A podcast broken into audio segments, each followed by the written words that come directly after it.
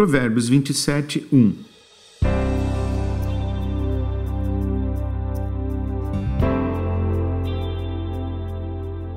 Não conte vantagem a respeito do futuro, pois você não sabe o que o amanhã trará.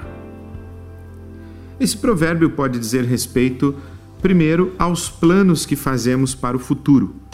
Tiago, irmão de Jesus, recomenda humildade na hora de planejar o dia de amanhã.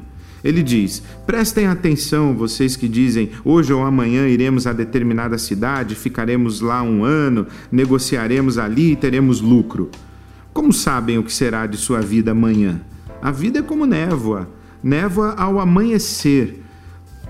Ela aparece por um pouco e logo se dissipa. O que devem dizer, na verdade, é: se o Senhor quiser, viveremos e faremos isso ou aquilo. Caso contrário, estarão se orgulhando de seus planos pretensiosos e toda presunção como essa é maligna, diz Tiago. Mas existe também uma outra aplicação para essa advertência contra a presunção quanto ao dia de amanhã. Lembra a sabedoria que nos ensina a evitar dizer: dessa água não beberei. As pessoas prepotentes vivem se gabando com palavras do tipo: eu jamais vou fazer isso, jamais vou fazer aquilo, eu nunca faria isso.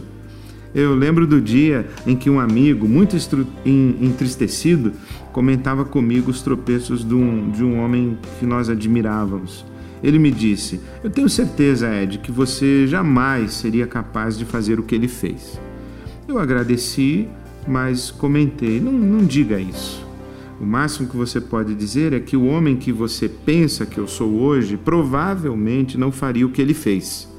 Mas nada podemos dizer do homem que serei amanhã, pois não sabemos que homem será esse. Por isso o apóstolo Paulo recomenda: vocês que pensam que estão em pé, cuidem para que não caiam. Esse é mais um provérbio sobreviver, porque viver é mais que sobreviver.